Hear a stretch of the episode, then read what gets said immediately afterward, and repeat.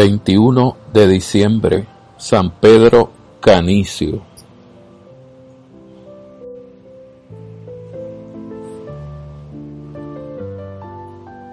Al decir de sus biógrafos, era Peter Canis, un joven de carácter irritable, pendenciero, vanidoso y terco. Todo ello indicaba a las claras que no había nacido santo. Sin embargo, podía llegar a serlo ayudado por la gracia divina. Al menos tenía un hermoso fondo y unas nobles inclinaciones. Se dice que sus aficiones de niño eran construir altares y púlpitos para decir misa y predicar entre sus compañeros. La providencia le juntó en Maguncia con el jesuita Pedro Fabro en el año de 1543. No debió suponerse el jesuita que con sus ejercicios espirituales iba a conquistarse para la naciente compañía de Jesús aquel joven alegre y vanidoso. La verdad es que en estos ejercicios se dedicó su vocación a santo y su ingreso en la compañía. Desde entonces su nombre de Canis se trocará por Canicio. Tenía el nuevo hijo de Ignacio de Loyola en su haber una profunda formación religiosa heredada de sus padres. Él mismo, él mismo cuenta en sus confesiones que su madre, Edigia Egidia, a la hora de su muerte, reunió junto al lecho a todos sus hijos, a los que pidió siguieran firmes en la fe que de continuo le habían inculcado. Esta escena quedó profundamente grabada en la imaginación infantil de Pedro y quiso seguir fiel a los ruegos de su madre. Su padre era el alcalde de Nimega. Allí nació Pedro Canicio el 8 de mayo de 1521, el año preciso en que Lutero rompió definitivamente con Roma. Oriundo de familia rica y cristiana, pudo llevar desde los primeros momentos una educación esmerada y religiosa. Después de hechos en su ciudad natal los estudios elementales, pasó a los 14 años a la Universidad de Colonia para cursar en ella los estudios superiores. Hubo un momento de vacilación en su vida y hasta pareció que iba a destruir todos los gérmenes de la buena educación recibida. Las diversiones le atraían más que los libros y su nombre llegó a ser sobradamente conocido en todas las tabernas de Colonia.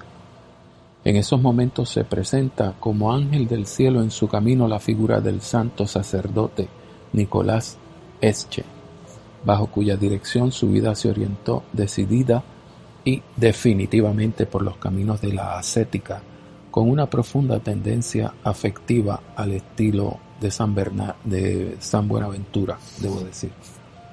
Frecuenta asimismo los contactos fructíferos con los cartujos Surio, el agiógrafo y Lanspergio, el asceta. En 1540 obtuvo el grado de maestro en artes y en 1545 el título de bachiller en teología. Desde entonces se dedica por entero a la actividad apostólica, enseña Sagrada Escritura en la universidad, predica y escribe. En 1546 es ordenado sacerdote. Carácter batallador. Muy pronto se le presentó ocasión de poner a prueba su celo religioso cuando los católicos de Colonia se pronunciaban contra su obispo caído en la herejía. Las varias actuaciones del santo, comisionado por la universidad y por el clero de la ciudad, tuvieron como remate la deposición del obispo apóstata. Muy pronto pasó al concilio de Trento como teólogo de Otón de Truchnes, cardenal de Augsburgo. Allí formó con los españoles Laínez y Salmerón el magnífico triunvirato de la compañía en el concilio. Desde Roma se interesaba Ignacio de Loyola por tener a su lado a este primer discípulo alemán y algún tiempo después pudo recibir personalmente su profesión solemne en 1549.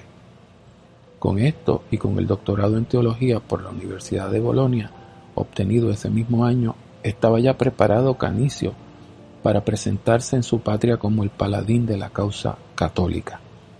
Comprendió San Ignacio que ese era el verdadero campo de acción de su nuevo discípulo y se determinó a mandarle a su patria.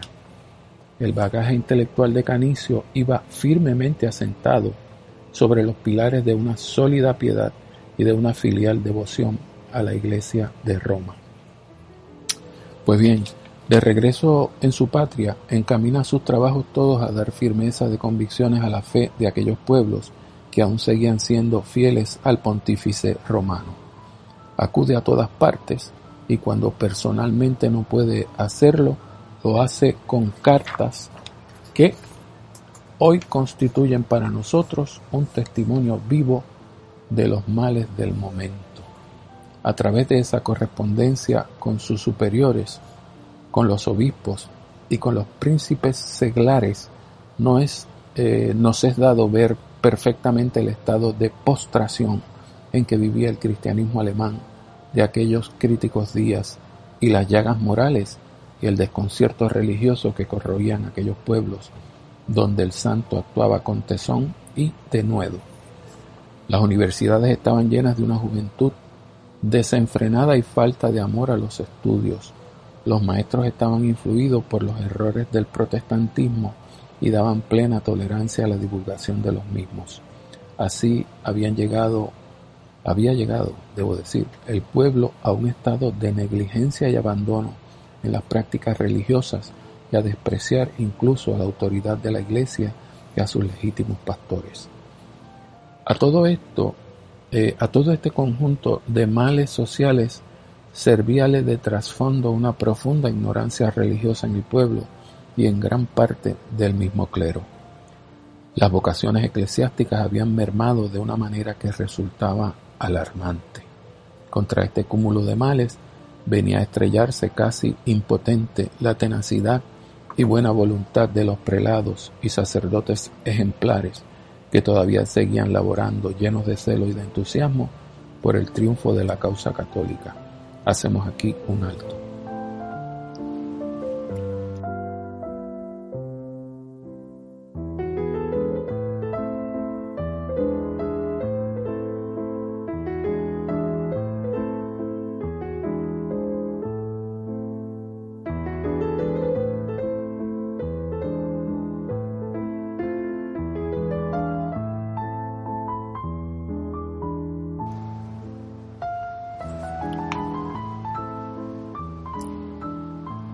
En medio de este ambiente así enrarecido, movíase San Pedro Canicio intrépidamente durante muchos años. Las dificultades no le arredraban, más bien podría decirse que ante ellas se agigantaba. Perfecto conocedor de todos los males que carcomían la sociedad de su tiempo, acometió el acabar con todos ellos y con una voluntad de hierro Inició sus trabajos en la Universidad de Ingolstadt, donde transcurrió su vida durante 30 años a partir de 1549. El primer número de su programa fue la buena formación de la buena juventud estudiantil. Por eso comenzó fundando colegios que llegarían a ser los centros irradiadores de sus ideas de acción reformadora. La Universidad de Ingolstadt en días no lejanos dique infranqueable contra los avances del protestantismo, había comenzado a decaer visiblemente en los estudios y en la disciplina. El santo llora esta postración, y cito, los estudios teológicos que ahora principalmente deberían florecer están decaídos. Cierro la cita. Lucha por la restauración de la teología escolástica como por una cosa de importancia suma. Cito. No debemos dejar en el olvido tampoco la parte de la teología llamada escolástica. Tan necesaria la juzgamos en este nuestro tiempo que sin ella no podríamos suficientemente discernir ni desbaratar los sofismas de los herejes. Cierro la cita. Desde 1549 a 1552 él mismo enseña teología en la universidad de la que llegó incluso a ser rector. Este puesto, si bien delicado por más de un concepto, poníanle en unas condiciones inmejorables para llevar a feliz término su obra restauradora. Lograda ya la reforma de esta universidad, pasa el santo a la de Viena en 1552, imbuido del mismo espíritu reformador. Más de una vez tuvo que verse frente a sus enemigos, a los que siempre logró dominar con sus dotes de polemista formidable y temible. Atacaba sin miramientos la herejía, si bien al hacerlo obraba sin rencor ni animosidad hacia la persona del descarriado. Era más abundante en razones que en palabras, y sus fórmulas precisas y exactas llevaban como distintivo un nequid de sobriedad que no exacerbaba a nadie. Era esta su norma, la que más tarde, en 1557, daba por escrito a un amigo suyo y cito, Lo que todo el mundo ama y busca es la moderación unida a la gravedad del lenguaje y a la fuerza de los argumentos. Abramos los ojos a los descarriados, pero sin causarles irritación. Cierro la cita. Pues bien, eh, el celo apostólico de Canicio iba siempre acompañado de una delicadeza y de una caridad sumas y de una íntima convicción que dimanaba de su santidad. Sabía él muy bien que en aquellos momentos de relajación de los vínculos morales, la única fuerza era la persuasión y el convencimiento de las gentes. Y no es que careciera de energía, puesta de manifiesto siempre que se vio en la necesidad de actuar contra los protestantes en las dietas del imperio en más de una ocasión resultaron dolorosas las mordeduras de aquel canis austriacus, como le motejaban sus enemigos, jugando con su nombre de pila, canis. El nombramiento de provincial de todas las casas de la Compañía de Jesús en Alemania vino a darle una categoría que repercutió beneficiosamente en su obra. En el transcurso de estos años florecen sus colegios de Ingolstadt, Praga, Múnich, Innsbruck, Treveris, Maguncia, Diligens y Espira. Pero el celo de Canicio no se podía parar en una clase de hombres. Anhelaba elevar el nivel moral de todo el pueblo cristiano sin distinción de clases.